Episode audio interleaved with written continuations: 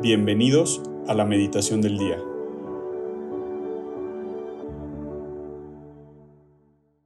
En el nombre del Padre, el Hijo y el Espíritu Santo. Amén.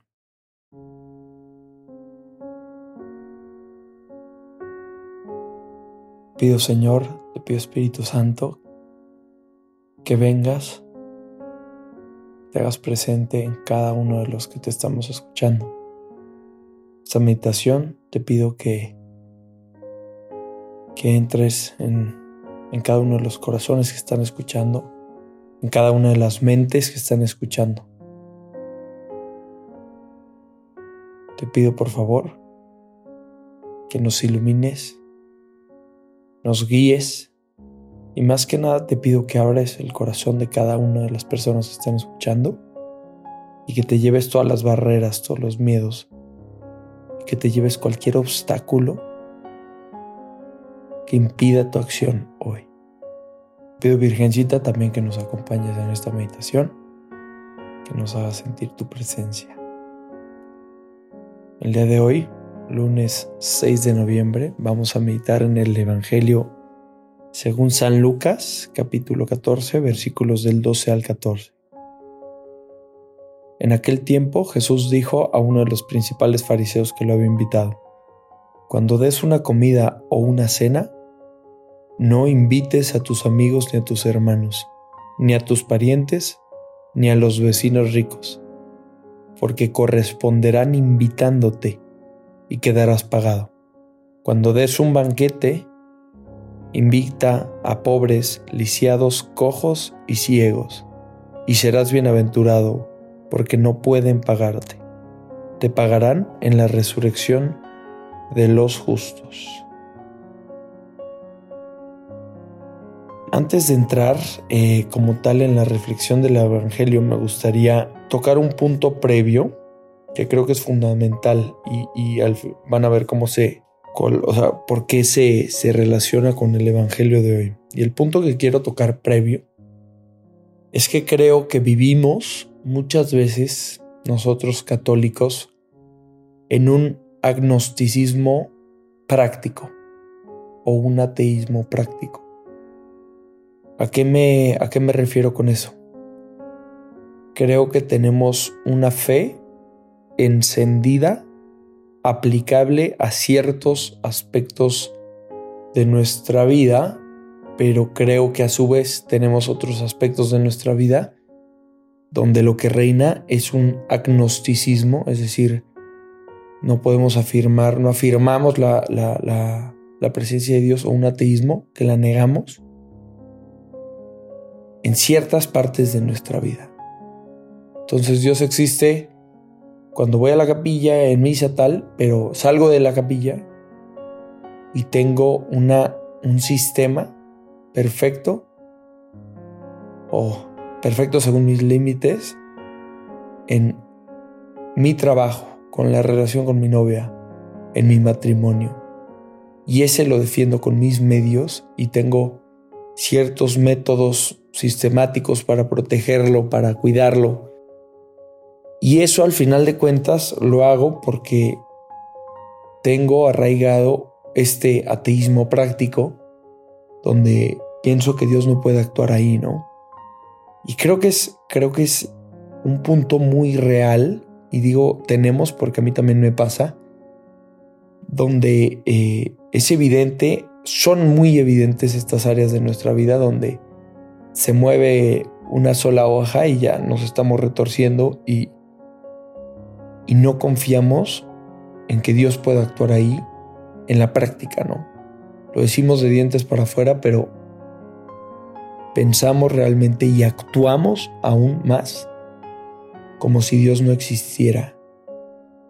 Como que rezando este Evangelio y la meditación que estamos haciendo hoy, como que se me venía muy, muy presente Dios diciendo como que, Jesús diciendo como que yo no morí para que tuviéramos una iglesia sin poder. Yo no morí para que vivieran como huérfanos cuando tienen un padre que los ama y ha hecho mucho por ustedes.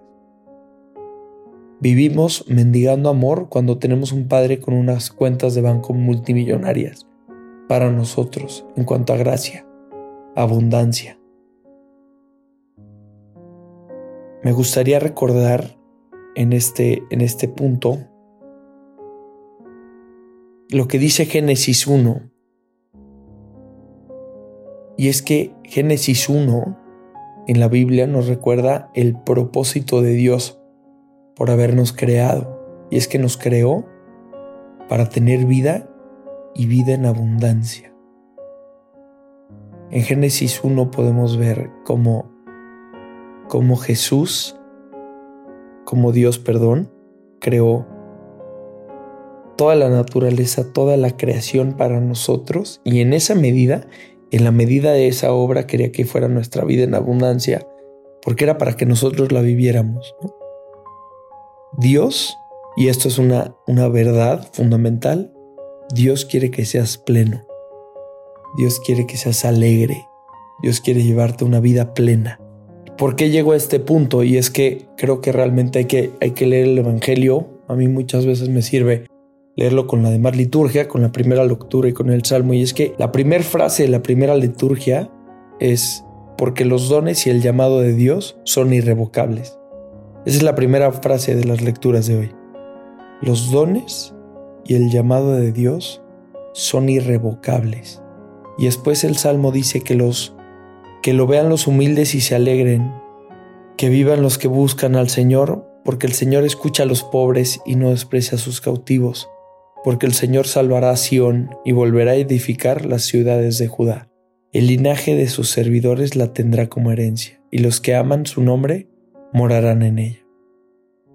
Los dones y el llamado de Dios son irrevocables en tu vida. Las promesas que Dios te hizo hace 10 años siguen vigentes hoy y permanecerán vigentes hasta la eternidad. El punto que, que quiero tocar fundamental hoy es que dejemos de ser huérfanos, que dejemos de vivir en este agnosticismo o ateísmo práctico y le demos vida a Dios en nuestra vida, valga la redundancia, le demos lugar. Aunque muchas veces eh, guardamos la acción de Dios como si fuera una planta y tenemos una, una maceta sumamente chiquita, que esa maceta al final son nuestros miedos, ¿no? Y no dejamos a la vida que es Dios actuar y echar raíces fuera de esa maceta, que es nuestra, nuestros miedos, nuestra forma cuadrada de pensar, ¿no?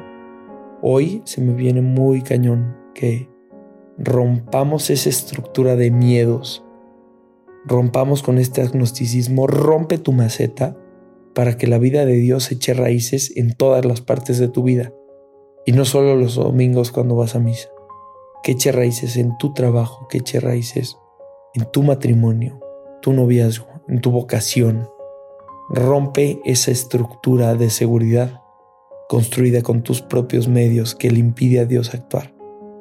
Y es que al final entendí el Evangelio a raíz de este punto, porque hasta que no, hasta que no podemos, hasta que no dejamos a Dios actuar y romper esa maceta, es que no podemos amar con la libertad que nos exige el Evangelio.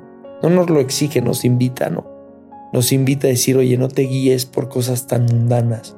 Ama con más libertad, pero es que no podemos amar con esa libertad hasta que no nos entendemos hijos.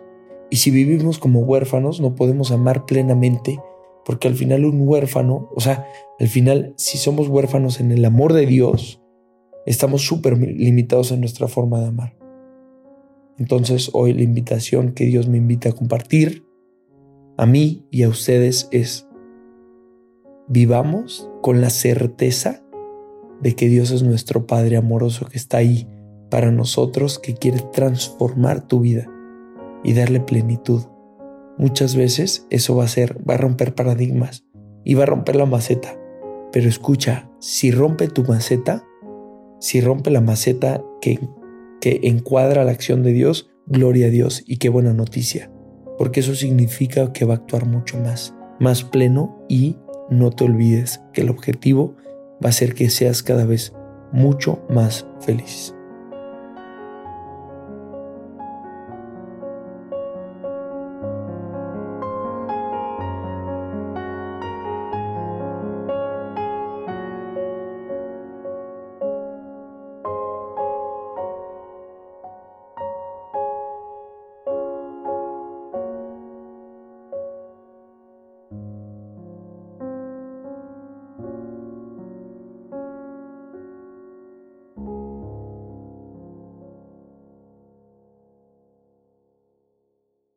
Te damos gracias, Señor, por todos los beneficios recibidos. A ti que vives y reinas por los siglos de los siglos. Amén. Cristo, Rey nuestro, venga a tu reino. María, Reina de los Apóstoles, enséñanos a orar. A orar. En el nombre del Padre, del Hijo y del Espíritu Santo.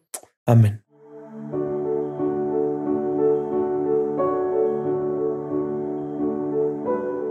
Mantengámonos atentos a la voz de Dios en este día y permitámosle que Él guíe nuestra vida. Nos escuchamos mañana.